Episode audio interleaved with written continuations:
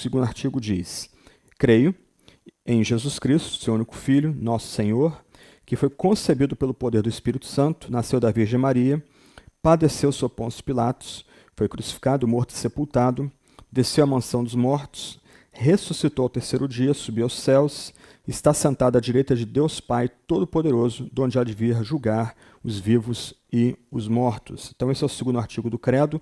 Se você notar, é o artigo mais extenso. Né? O Credo tem mais a dizer sobre quem é Jesus do que sobre quem é Deus o Pai e Deus o Espírito Santo. Justamente por entender que Cristo é o centro da revelação de Deus na Sagrada Escritura. Então, o segundo artigo do Credo pode ser tratado como aquele bloco que cobre quem é Deus, nosso Redentor. Então, nós já falamos de Deus como Criador, agora Deus Redentor. Semana que vem a gente trata de Deus como Consolador ou Deus como Santificador. Uh, eu queria destacar alguns elementos desse segundo artigo. A gente pode avançar para o quadro seguinte aí, para o PowerPoint seguinte. E eu vou tentando explicar ponto a ponto do artigo. Se vocês quiserem fazer as suas perguntas, fiquem à vontade. Eu acho que tem um microfone passando por aí, ok? Aí vocês façam sinal que o microfone vai chegar a vocês. Mas o credo, esse segundo artigo do credo começa falando de Jesus Cristo. E é sempre bom pensar em quem é Jesus Cristo, o significado do nome do nosso Salvador. Uh, Jesus Cristo é a tradução grega do hebraico Josué o Messias. Então, o nome de Jesus já aponta para a sua própria missão. Quando a gente diz eu creio em Jesus Cristo, nós estamos declarando que cremos naquele que traz a salvação de Deus para nós, ou aquele que é a salvação de Deus para nós.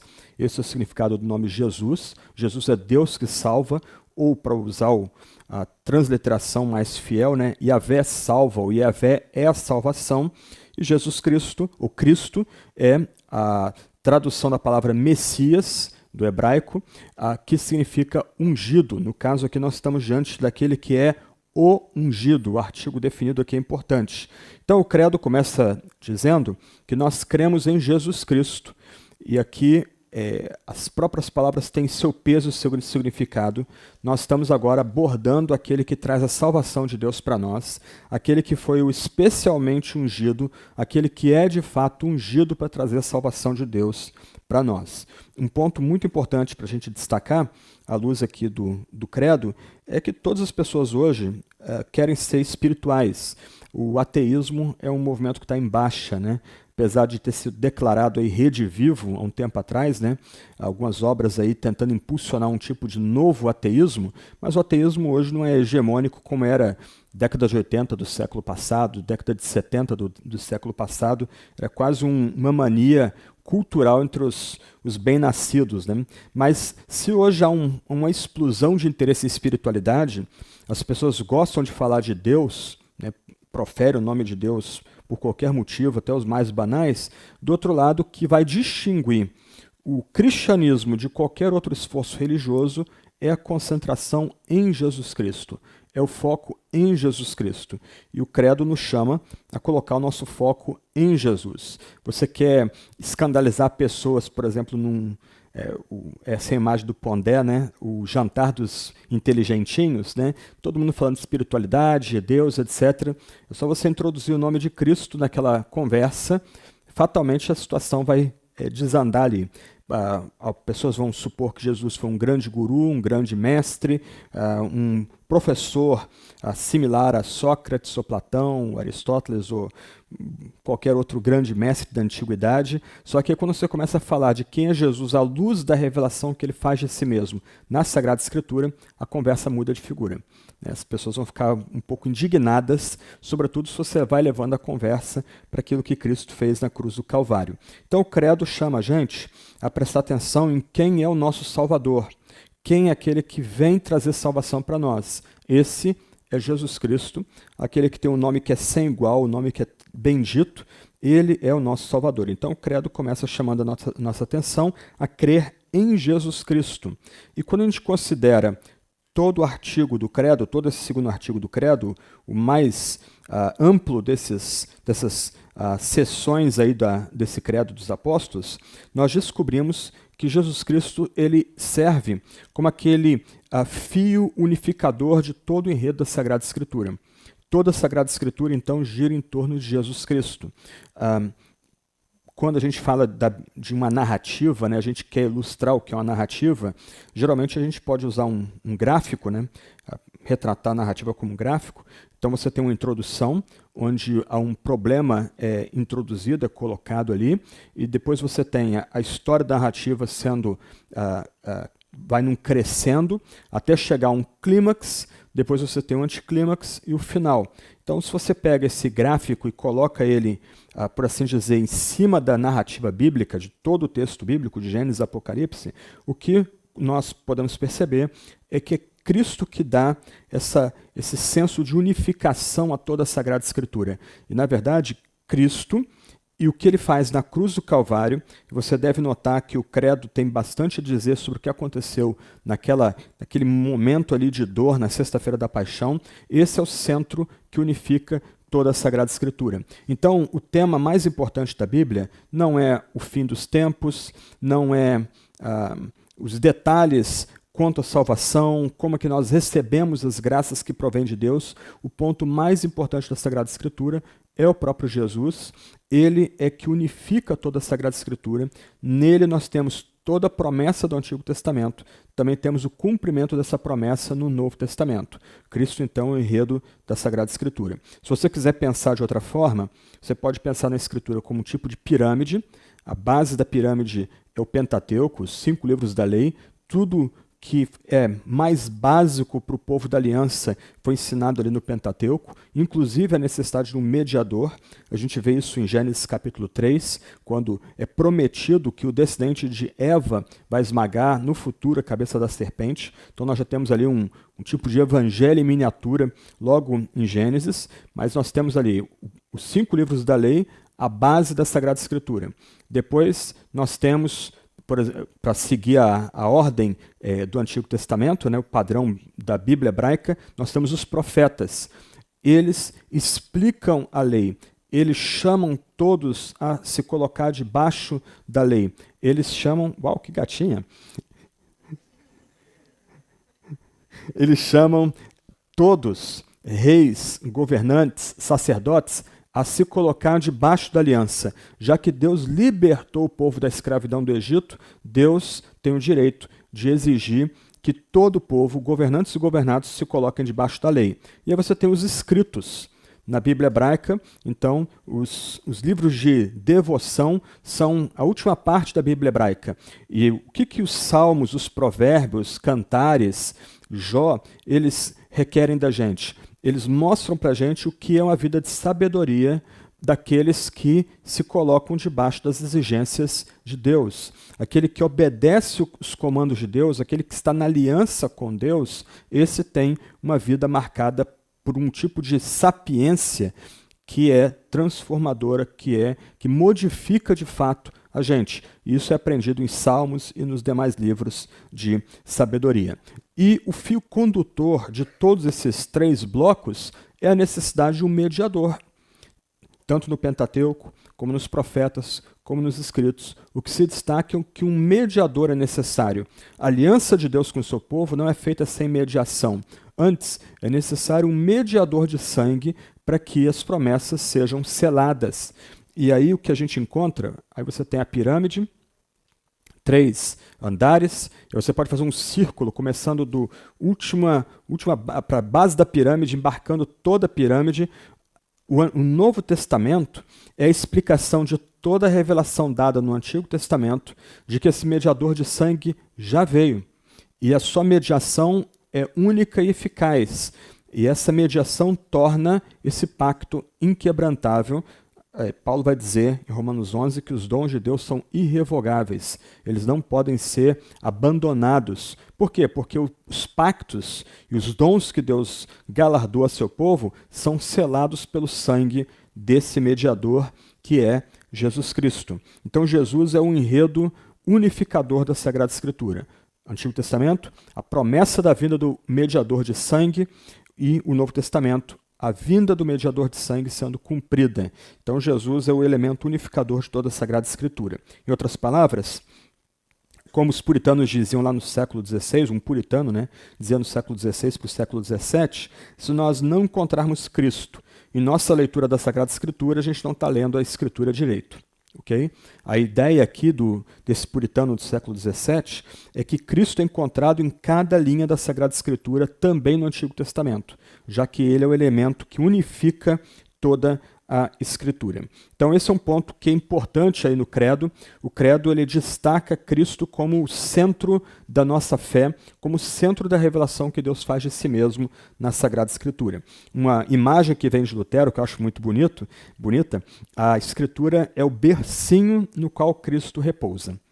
Então a ideia aqui é que se nós entendemos de fato, ou começamos a entender de fato, o que esse segundo artigo do Credo quer explicar para a gente, a ideia aqui é que quando nós nos voltamos para a Sagrada Escritura, nós vamos encontrar Cristo, o Verbo de Deus, a palavra de Deus, no centro da Sagrada Escritura, tanto no Antigo como no Novo Testamento. Promessa e cumprimento. Então, esse é um ponto importante aí que a gente pode destacar nessas primeiras palavras aí do segundo artigo do Credo. E um outro ponto aí é seu único filho. A ideia que o credo quer transmitir, também baseada na Sagrada Escritura, é que se nós somos filhos por adoção, do outro lado, Jesus é o unigênito Filho de Deus, é o único Filho de Deus. Deus não tem outro ao seu lado que não Jesus Cristo. Em outras palavras, o Senhor Jesus desfruta de uma relação de intimidade com Deus que nenhum outro ser humano tem. Nós nos tornamos filhos por adoção. Nós não nascemos filhos de Deus. Nós nos tornamos filhos quando cremos em seu nome por causa do seu poder. João vai dizer que isso não vem da carne, não, não vem da vontade, mas vem do próprio poder divino. Do outro lado, Jesus sempre existiu com seu Pai como seu filho. Ou, colocando de outra forma, nunca houve um tempo em que Deus não fosse Pai. Como também nunca houve um tempo que Deus não tivesse seu filho. O Pai e o Filho sempre existiram desde antes da fundação do, do mundo, antes que o tempo fosse criado, Deus e seu Pai já existiam. Por isso, eu mencionei isso semana passada, a gente não pode dizer que Deus criou o mundo porque precisava de comunhão. De jeito nenhum. Deus já era comunhão em si mesmo. Deus já tinha amor em si mesmo. Deus já experimentava amor entre o Pai e o Filho desde toda a eternidade. Logo, Deus era completo em si mesmo. Então, o Credo vai dizer que esse Jesus Cristo, que é aquele que traz a salvação de Deus para nós, aquele que é o ungido, o Messias, o único Messias, ele também é o único filho de Deus. Do outro lado, o ponto aqui é que Deus se revela e ele se revela através de si mesmo, que é Jesus Cristo. Deus não se revela é, salvadoramente na criação. Deus não se revela salvadoramente na história. Deus não se revela salvadoramente dentro de nós. Deus se revela salvadoramente por meio de Jesus Cristo, em Jesus Cristo, e Jesus, voltando ao que eu falei há pouco, é a única palavra de Deus. É Jesus que nós encontramos na Sagrada Escritura. Jesus que é o centro da Sagrada Escritura. Então, o, logo nas primeiras declarações do credo, algumas questões começam a ficar bem amarradinhas para a gente. Se de um lado o nome do nosso Deus é Pai, Filho e Espírito Santo, a gente só consegue falar de Deus como Pai, Filho e Espírito por causa de Jesus Cristo e por causa da revelação que Jesus faz dessa relação em si mesma. Você pode ver isso, por exemplo, no Evangelho de João, que não deixa de ser ironia. João vai dizer no final do seu evangelho que ele escreve seu livro para ser evangelístico. Isso é engraçado. Né? Ele, ele vai dizer que ele retrata ah, todos os, os, detalhes que ele coloca no seu evangelho, e haviam outras informações para preencher muitos outros, outros livros, mas João deliberadamente deixa de fora, mas ele escreve seu evangelho para evangelizar. E dos quatro evangelhos, é o único que fala de crer. Todos os outros três evangelhos falam da necessidade de se arrepender. Nós somos chamados a mudar de vida abandonar nosso antigo procedimento, a entrar no reino, mas João vai exigir que a gente creia no Filho. E do outro lado, é João que vai retratar com mais riqueza o mistério do Deus que se revela como um e como três. As palavras de abertura. No princípio era a palavra, a palavra estava com Deus, a palavra era Deus, e tudo foi feito por meio da palavra. logo de saída, João iguala Jesus como a palavra criadora, o Verbo de Deus, com o próprio Deus. Jesus e Deus são um. Em João 10, ah, no meio de um debate com os fariseus, Jesus vai dizer que ele e o Pai são um. E os fariseus, entendendo corretamente o ponto, vão pegar pedras para querer jogar em Jesus Cristo. E João 14, 15, 16 e 17, João retrata toda essa glória que há em Deus como um e três. Mas a gente só consegue falar de Deus como um e três porque Jesus mesmo revela isso para nós. Jesus mesmo revela que ele precisa ser glorificado para que o Espírito venha. Jesus mesmo vai revelar em João 14, 16 que é necessário que ele seja glorificado, ele seja assunto aos céus, para que o Espírito Santo venha por meio do Pai e por meio dele. Tanto o Pai e o Filho, é eles que vão enviar o Espírito Santo sobre a igreja.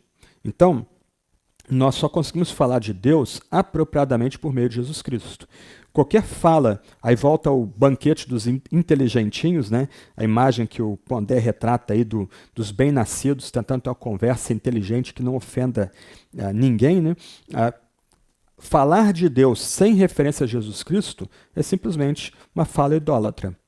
É simplesmente retratar uma imagem de Deus que não é aquela imagem com a qual ele imprime em Jesus e vem a nós em Jesus na Sagrada Escritura. Então, uh, Jesus Cristo é o único Filho de Deus, é o unigênito Filho de Deus, é o único que existe junto com o Pai desde antes todas as eras serem criadas. E um ponto importante aqui é a declaração Nosso Senhor. O credo diz: Eu creio em Jesus Cristo, seu único Filho, nosso Senhor. Essa expressão é tirada é, de Romanos capítulo 10, verso 9.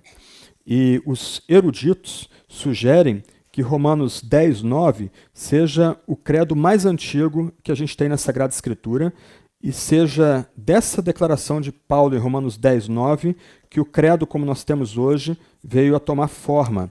E seria bom a gente dar uma lida nesse texto aí, dada a importância dele. Romanos capítulo 10, verso 9. Se com a boca você confessar Jesus como Senhor e em seu coração crer que Deus o ressuscitou dentre os mortos, você será salvo. Se com a boca você confessar Jesus como Senhor. A quem essa epístola está sendo escrita? A igreja de Roma, que era a capital do império. Ok? Quem era senhor naquela época? César, o imperador. O que, que significa dizer que Jesus é senhor aqui nessa, nessa passagem e justamente nessa epístola para essa igreja que está no centro do mundo daquela época. É uma mensagem de rebelião.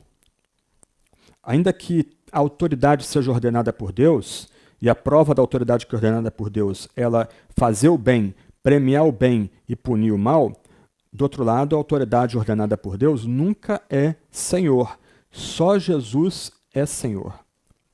A declaração aqui tanto no texto bíblico como no credo, é muito importante.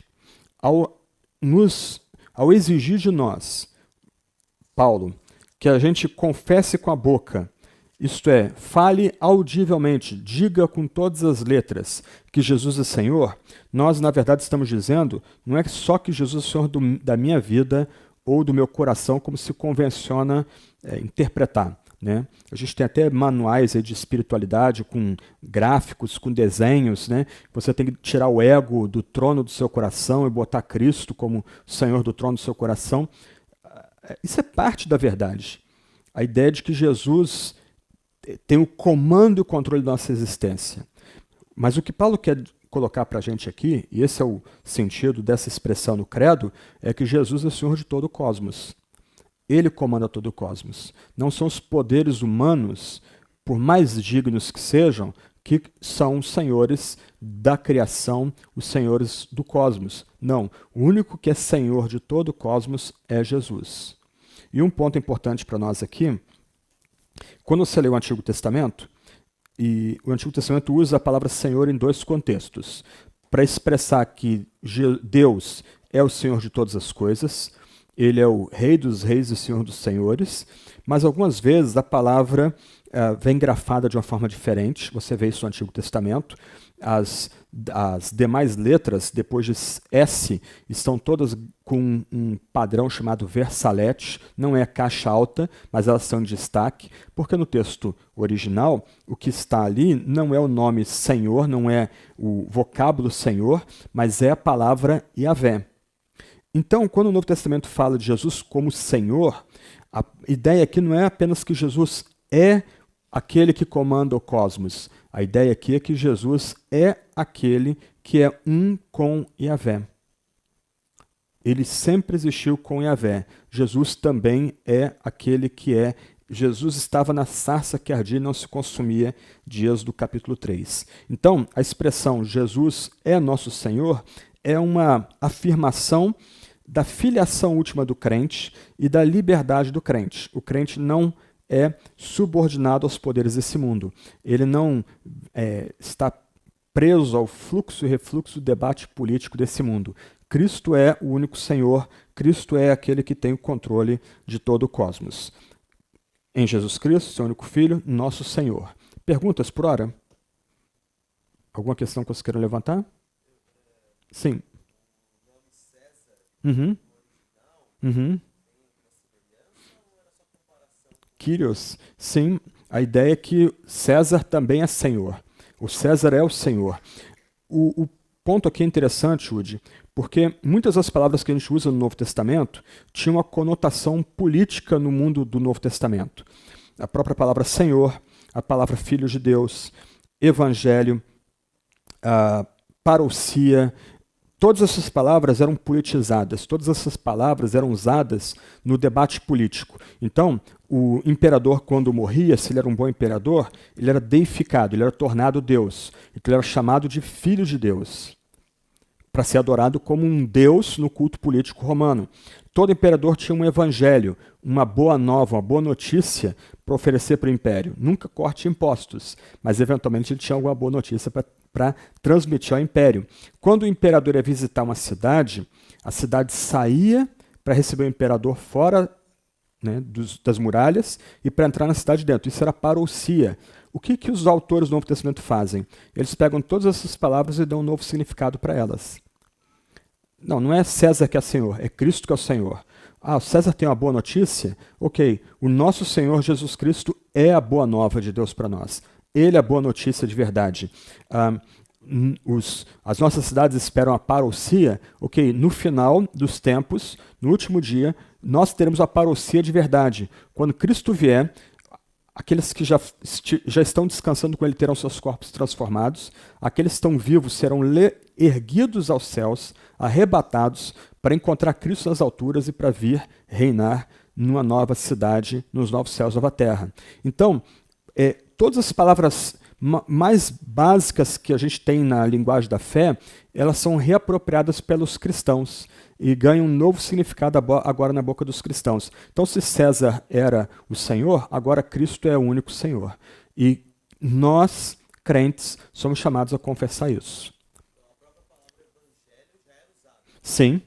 É, quando o imperador ia fazer algum tipo de decreto, ok, ele tem uma boa nova, ele tem uma boa notícia para dar ok, nós temos aqui uma boa notícia que é superior a qualquer coisa que os, os, presidentes desse mundo, os poderosos desse mundo querem dar. A boa notícia é que Cristo é Senhor e é o único Senhor. ok? E, e é o único Messias também. Sim?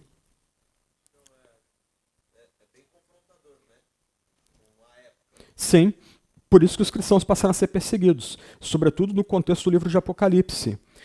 Porque Diferente de outros imperadores antes, o imperador do tempo do Apocalipse, um homem chamado Domiciano, ele vai exigir vivo ser chamado de filho de Deus.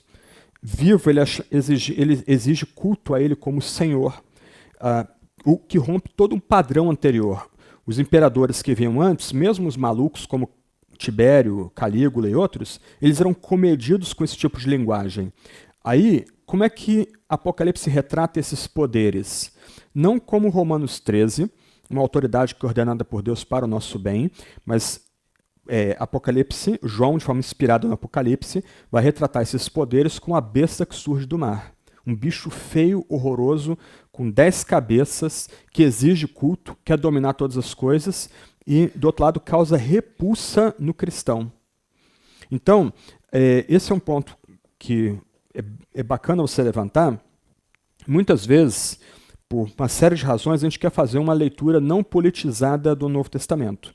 Como se a, a fé cristã viesse num vácuo e tocasse apenas a salvação das nossas almas, alguma coisa no gênero. Né? Não, a, a mensagem do Novo Testamento é dada num contexto. E na medida que o Novo Testamento vai avançando, é, se a gente já vê algumas tensões no livro de Atos, por exemplo, entre a nascente igreja e o judaísmo farisaico, do outro lado, quando o tempo vai passando, já em Atos 24 em diante, a gente começa a notar os confrontos entre a igreja e o Estado, as tensões entre a igreja e o Estado. Porque o Estado vai notar que a mensagem da igreja é subversiva. Se de um lado a igreja reconhece a certas autoridades como legítimas, do outro lado, a igreja não vai colocar suas esperanças todas na autoridade humana, não vai colocar sua esperança no debate político. É, o crente não tem como reconhecer mais os poderes desse mundo como senhores. Só Cristo agora é Senhor, só Cristo é o Filho de Deus, só Cristo tem uma boa nova final. Ok? Ok. Outro ponto importante aí, foi concebido pelo poder do Espírito Santo e nasceu da Virgem Maria. O, o credo, então, esse artigo do credo, lembra que a história de Jesus começa e termina com dois milagres. O primeiro milagre, nascimento virginal. O segundo milagre, a ressurreição de Cristo dentre os mortos. Em outras palavras, o que o primeiro milagre e o segundo milagre querem destacar é que a vinda de Jesus não depende da ação humana. Para usar a linguagem da teologia aqui, a, a vinda de Jesus ao mundo e sua ação é monergística. O ser humano não coopera com nada.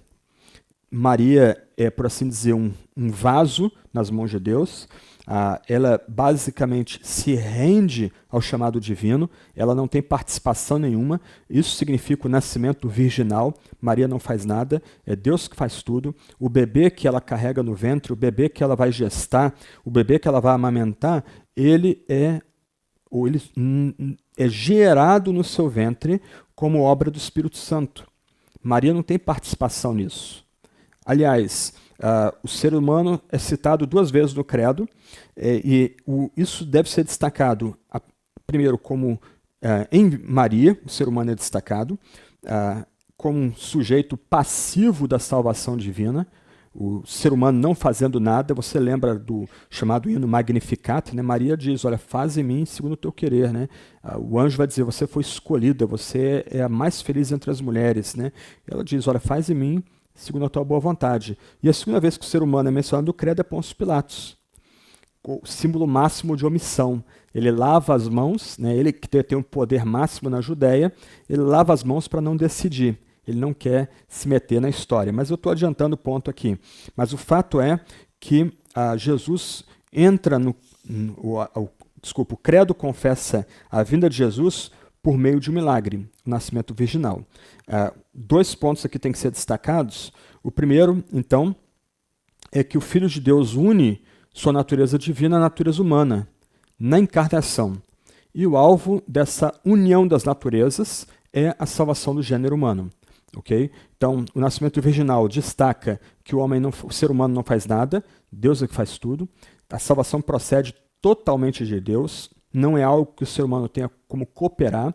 Maria não coopera com o Espírito Santo, ela recebe a dádiva do Espírito Santo sobre si. Do outro lado, o mistério do nascimento virginal destaca que as duas naturezas são unidas naquele que está no ventre de Maria. É, a, a gente pode lembrar de Filipenses 2, 5 a 11, em que Cristo, sendo da forma de Deus, não se agarrou a isso, não usurpou isso, não tomou isso para si. Antes, ele assumiu a forma de servo, a forma mais humilde de todas, no nascimento virginal em Maria. Então, as duas naturezas sendo unidas em Maria. A natureza divina, por assim dizer, se revestindo de natureza humana. Para que é isso?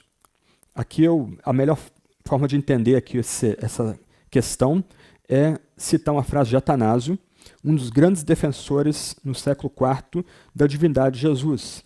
Atanásio tem uma frase que é muito bonita, deve ser até memorizada e gravada, diz assim: Ele se tornou aquilo que somos para que pudesse fazer de nós aquilo que ele é. Nessa simples sentença, todo o drama da encarnação de Jesus é resumido. Se Jesus não fosse Deus, ele não teria como pro prometer para a gente perdão de pecados. Se Jesus não fosse Deus, ele não teria como prometer para nós vida eterna. Ele seria ou um louco ou um, um embusteiro, um mágico enganador. Somente Deus pode prometer aquilo que você encontra na boca de Jesus: perdão dos pecados, vida eterna. Os evangelhos vão retratar isso. Somente Deus pode fazer os milagres e proferir as palavras que Jesus promete. Aqueles que são familiarizados com os profetas do Antigo Testamento vão lembrar que Jesus é um profeta completamente diferente. Ele opera no nome do Pai em seu nome, diferente dos profetas do passado. Ele faz milagres e sinais que são surpreendentes que nenhum profeta do passado, nem os mais elevados como Moisés, Isaías e Jeremias ou Elias conseguiam fazer. Do outro lado, se Jesus não fosse homem, se ele não é, é, compartilhasse a nossa natureza humana, nós não teremos nenhuma esperança de sermos transformados à imagem daquilo que ele é. Voltando ao que eu falei há pouco, se Jesus não assumisse natureza humana, nenhum de nós teria esperança de sermos chamados de filhos de Deus por adoção.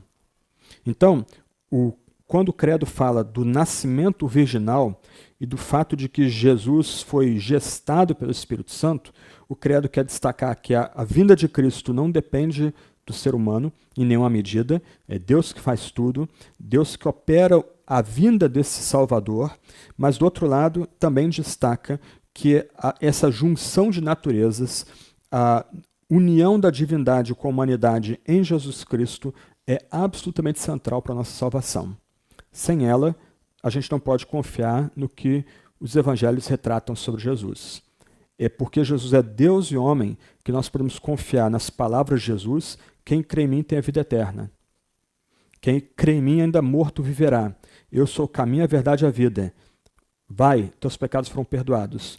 Porque ele é Deus, essas palavras podem ser, podem ser palavras que a gente confia. Do outro lado, porque ele assumiu a natureza humana. Nós temos agora alguém que se identifica com a gente, alguém que vem para transformar-nos para sermos a semelhança daquilo que ele já é. Ok? Perguntas? O credo não tem nenhuma, nenhuma curiosidade biológica sobre DNA, genes, genes. Isso não é uma preocupação para o credo. O credo só afirma aquilo que a Bíblia afirma. Isto é, Jesus foi gerado pelo Espírito e nasceu da Virgem. Okay?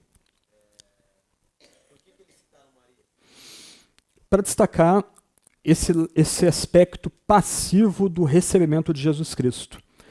Uh, de um lado, para mostrar que Jesus veio na nossa história, por isso que Maria e Pilatos são mencionados. Você tem como ir nos livros de história e descobrir lá, olha, Pilatos foi governador da Judéia entre 20 e poucos depois de Cristo e 33 depois de Cristo. Então Jesus deve ter nascido mais ou menos aqui e morrido mais ou menos em 30 depois de Cristo. OK, ambas as citações colocam Jesus em nossa história. Quer dizer, aquele que nasceu da virgem, ele veio em nossa história ele se revestiu de carne na nossa história. Uh, isso tem que ser bem enfatizado. A, a vinda de Jesus não introduz na nossa história um tipo de fantasminha camarada. Não, ele andou entre nós.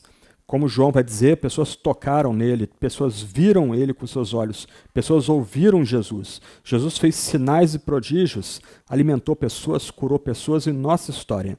Então, Maria e Pôncio Pilatos são mencionados justamente por isso. Do outro lado, Maria é mencionada para destacar esse lado é, em que nós não fazemos nada para nossa salvação. Deus é que faz tudo. Maria simplesmente pede, ó, faz em mim segundo a tua palavra, como deve ser nossa expressão diante da palavra sagrada. Nós não fazemos nada. A gente crê, mas nem crer é uma obra. Né? Ao, ao dizer eu creio, ao confiar nessas afirmações de fé, a gente está reconhecendo que a gente não tem Nada em nós que é digno de confiança. Tudo que a gente confia está fora de nós. Ok? Sim?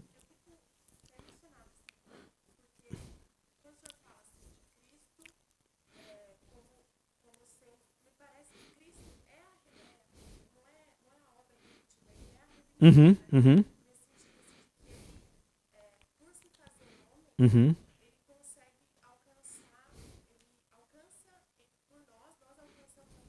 Uhum. Uhum. Uhum. Uhum. Uhum. Uhum.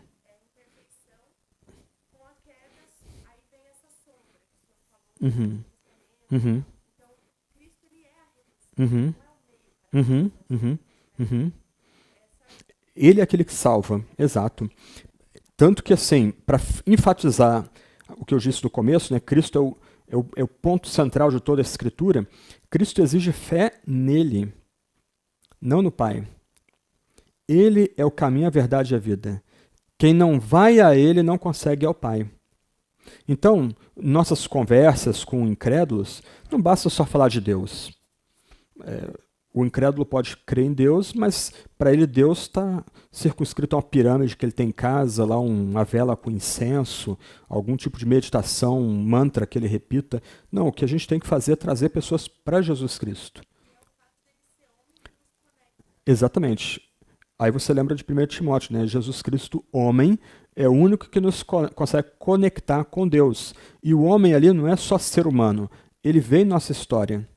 Então, se na época de Jesus pessoas tivessem celular, né, eles teriam filmado Jesus é, nascendo da Virgem num estábulo, ah, teriam filmado Jesus pregando as bem-aventuranças, alimentando e multiplicando pães, Jesus sendo crucificado, mas também Jesus sendo ressuscitado um anjo descendo do céu, removendo a pedra, Jesus de pé atrás da pedra, cheio de glória, cheio de majestade, é, soldados romanos correndo para o meio do mato, do outro lado ele encontrando Maria Madalena, depois encontrando os apóstolos.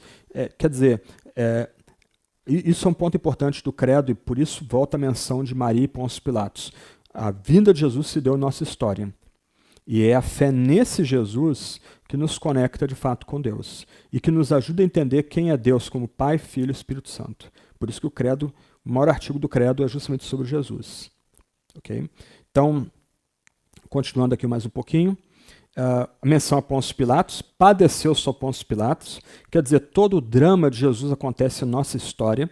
Ok? Uh, o, quando se cita um governador omisso, e mal, a questão aqui não é só destacar esse outro lado da nossa humanidade comum, mas é destacar que ah, o sofrimento de Jesus veio, ocorreu em nossa história. Do outro lado, ao mencionar aqui que Jesus padeceu sob Pôncio Pilatos, e um ponto curioso aqui, o credo não especifica qual padecimento, ok? A ideia aqui original dos dos uh, intérpretes originais mais antigos do credo é que toda a vida de Jesus, mesmo sem pecado, foi uma vida de padecimento. Okay? O fato de viver nessa terra caída foi uma vida de padecimento. Okay? Isso é importante. A gente espera mais do que essa existência aqui. Essa existência tem um ponto final. Ou a gente vai falecer, uma certeza que a gente tem, ou Cristo volta e esse mundo aqui é radicalmente transformado e modificado. Novos céus nova terra virão. ok? Então o credo lembra que Jesus veio para padecer. A vida de Jesus foi de padecimento, uma vida de dores, como a gente pode lembrar de Isaías 53. Cristo toma sobre si nossos pecados, nossa dor e nossa angústia. Não existe sofrimento que não tenha sido padecido por Deus. Isso é muito bacana. Ah, Para mim, é, esse é um ponto muito confortador. O, o nosso Jesus Cristo, o Filho de Deus, nascido da Virgem, que é Senhor, ele não está sentado num trono em algum canto do universo uh, tentando reinar de forma séptica. Não, Jesus sujou suas mãos e pés nessa terra. Não há uma única tentação que a gente enfrente, não há um único sofrimento pela qual a gente não passe que Jesus não tenha passado e se identificado com eles. Jesus foi um homem de dores, como diz Isaías 53. Ele de fato padeceu. Então, quando nós invocamos Jesus, quando nós prestamos culto a Jesus, é, aliás, tem até uma música do Diego Venâncio, não lembro agora o título, mas ele musicou um poema que eu citei em alguma palestra minha, e esse, esse poema fala disso que Cristo vai cambaleando para o seu trono. Né? Nosso Deus não é um ser impassível, mas ele se comove e ele se envolve com nossas dores e sofrimentos, posto que seu filho padeceu sob Pôncio Pilatos. Então, quando nós oramos nossas dores e sofrimentos, e nós oramos em nome de Jesus, nós estamos invocando aquele que intercede por nós, sabendo exatamente aquilo que nós passamos. Você lida com abandonos, doença, é, calúnias, difamação, injúria, você é, já foi traído, ah, não importa, Cristo padeceu todas essas dores e sofrimentos. E aí, quando você ora a Deus em nome de Jesus, você pode ter certeza que você tem alguém que intercede por você, está à destra de Deus o Pai, como diz o Credo, intercedendo por você, sabendo exatamente tudo que você passa na sua vida. Então, o nosso Deus não é um olho arregalado num canto do universo, morrendo de medo do que, que vai vir é, na sequência da história. Não, de jeito nenhum. O nosso Deus, que é Pai, enviou seu único filho por amor a nós, por amor ao gênero humano. E não há uma única situação que a gente não passe que Cristo não tenha passado e sido vitorioso, mas ao passar, ele intercede, ele pode interceder pela gente com conhecimento de causa. Ok? Se você pensa as tentações de Cristo, ah, são três.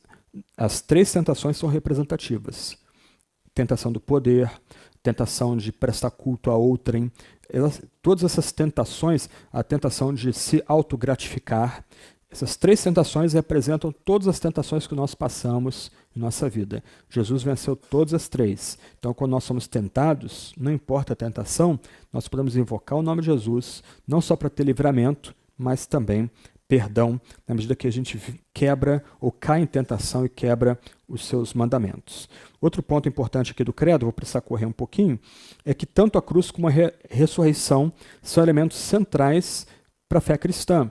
Você nota que o, o clímax do artigo do credo é que Cristo padeceu sob Pôncio Pilatos, foi crucificado, morto, sepultado, desceu à mansão dos mortos, ressuscitou ao terceiro dia, e aí subiu aos céus, está sentado à direita de Deus Pai Todo-Poderoso, de onde há de vir a julgar os vivos e os mortos, etc. Mas o, o centro do credo é que tanto cruz como ressurreição são centrais para a gente. Eu tenho um amigo meu, ele é pastor aqui em São Paulo, e um dos presbíteros dele é arquiteto, com um senso é, estético muito aguçado, muito bonito. Então eles alugaram um antigo, um, tipo um auditório parecido com o nosso aqui, mas a parte do auditório é toda envidraçada. Um dos lados do auditório, a parte fundo do auditório, toda em vidro. Né? Então, as portas foram remodeladas, foram feitas de um tipo de aço é, jateado. E aí, se você prestar atenção nas portas, uh, esse arquiteto, ele, usando aço, modelando aço, ele fez, colocou nessa porta várias passagens importantes da vida de Cristo. Aí do lado você tem um jardim, e atrás, da, na parte de trás do, do edifício, né, também em vidro, né, então você está ali no, estou ali no púlpito pregando, tem o púlpito, mas tudo aberto atrás, você tem uma cruz vazia, e atrás da cruz você tem uma tumba, tem o formato da tumba.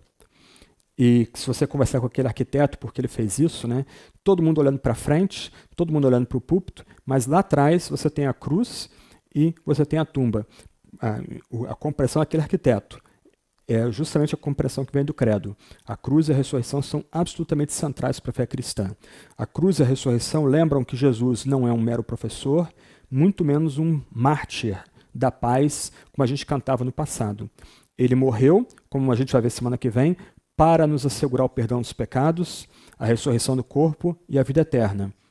E porque a morte de Cristo foi aceita como sacrifício único e final, um sacrifício completo, Cristo foi ressuscitado dentre os mortos. Cristo levantou dentre os mortos. O credo também fala. Acabou a pilha? Não. Alguém fez alguma coisa aí que não foi eu. Ok. Depois aí corta aí, faz a edição aí. Mas o credo também fala que ele desceu, ele foi crucificado, morto e sepultado. A ideia aqui é que nosso Salvador de fato morreu. Ah, o Éder tinha perguntado semana passada sobre o contexto do credo, se o credo estava ref, é, refutando heresias. Ele, de certa forma, ele estava também. Haviam é, líderes religiosos daquela época, que queriam ser reconhecidos como cristãos, que eles supunham, por exemplo, que quem morreu na cruz não foi Cristo, não foi o ungido, porque é impossível que o ungido de Deus venha provar a morte. Então, o que pode ter acontecido, segundo esses, esses é, mestres aí de, de, da gnose, né, mestres gnósticos, é que, ah, enquanto Jesus carregava sua cruz para o Calvário, ele ah, lançou raios de luz da sua mão e cegou as pessoas ali naquele momento, e na confusão, Jesus consegue se evadir, e aí Simão Sireneu é pego ali, e ele é que é crucificado, e por isso que o texto bíblico vai dizer, Deus, o, o, crucificado gritando, Deus meu, Deus meu, por que me desamparaste? Na verdade, então, quem morreu não foi Jesus, não foi Jesus Cristo, mas foi Simão Sirineu, que se sentiu ali traído por Deus e por isso que ele falava, gritava daquele jeito. Ah, se vocês acham que isso é absurdo, ah, isso está escrito nos vários livros aí do século II, século III, desses gnósticos aí. Outros vão dizer que quando Jesus é batizado, ele recebe o espírito crístico, então, essas ênfases de nova era não são novas, elas vêm lá do século II século III. Aí, quando Jesus na cruz exclama: Deus meu, Deus meu, por que me desamparaste? É porque o espírito crístico de Jesus o abandonou na cruz. Então, quem morre na cruz é só Jesus homem, porque é impossível que Deus prove a morte. Mas Atos 20, 28 vai dizer que Deus comprou a igreja com o seu próprio sangue. O nosso Deus sangra. Isso que é surpreendente na Sagrada Escritura. O nosso Deus não só experimenta o nosso sofrimento, não só se reveste de uma vida de dores, né? padeceu seu Pôncio Pilatos, mas nosso Deus foi crucificado, foi morto e foi sepultado. As versões mais antigas do credo vão dizer que ele desceu ao inferno, ou às vezes mantém o grego, né, desceu ao Hades. Então a ideia uh, na tradição católica mais antiga, sobretudo, mas também luterana, é que Cristo, ao morrer, é, ele, ao ser sepultado e mor morto e sepultado, ele desceu aos infernos para pregar os espíritos em prisão. Um tipo de ligação feita com 1 de Pedro capítulo 3, que ah, dificilmente tem como se sustentar. Ah, tradições mais recentes, inclusive católicas, do Credo, dizem que Cristo desceu à mansão dos mortos. O que quer dizer isso? É uma ênfase aqui. O Credo diz que Cristo foi crucificado, morto e sepultado, e ele se revestiu da morte. Não foi um mero acidente. Ok? Ah, Cristo não meramente desmaiou. Outros gnósticos diriam então que Jesus não morreu na cruz. Ele desmaiou, a, a lança que o perfura não tem poder de matar. Quando ele é colocado na tumba, há um choque ali entre o corpo sendo colocado na, na lápide e, e a lápide, e aí Jesus volta do seu desmaio, ele está vivo ali, depois ele é removido daquela tumba. Né? Isso está nos textos aí dos gnósticos do segundo e terceiro século depois de Cristo. Mas a, a menção a descer a mansão dos mortos significa que Jesus morreu de verdade. Não foi um, um mero susto, não foi um mero desmaio. Não, Deus provou a morte em Cristo, para que dessa forma a morte fosse derrotada.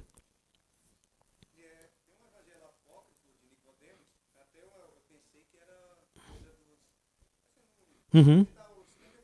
Uhum. Uhum. Uhum. Uhum. Uhum. Uhum. Uhum, uhum. Uhum. Uhum. Sim, sim. Sim. Uhum. Uhum, uhum. Uhum. Uhum, uhum. Uhum, uhum. Em Cristo. Ele experimenta a morte em Cristo. Por isso eu volto ao meu ponto que quando a gente ora em nome de Jesus, não há uma única situação que ele não tenha passado que a gente não, que ele não se identifique conosco, até mesmo o terror da morte. Só que como Cristo é um com o Pai e com o Filho, com o Espírito, ele é ressuscitado pelo Pai e pelo Espírito. O Pai o levanta dentre os mortos, o Espírito o levanta dentre os mortos. E aí João vai dizer que Jesus mesmo dá sua vida para tornar a tomá-la. Então, o que parece é que porque Jesus é Deus e homem, ele experimenta a morte como verdadeiro homem, e sendo verdadeiro Deus, ele volta à vida quando ele quer voltar à vida. Uhum. Sim.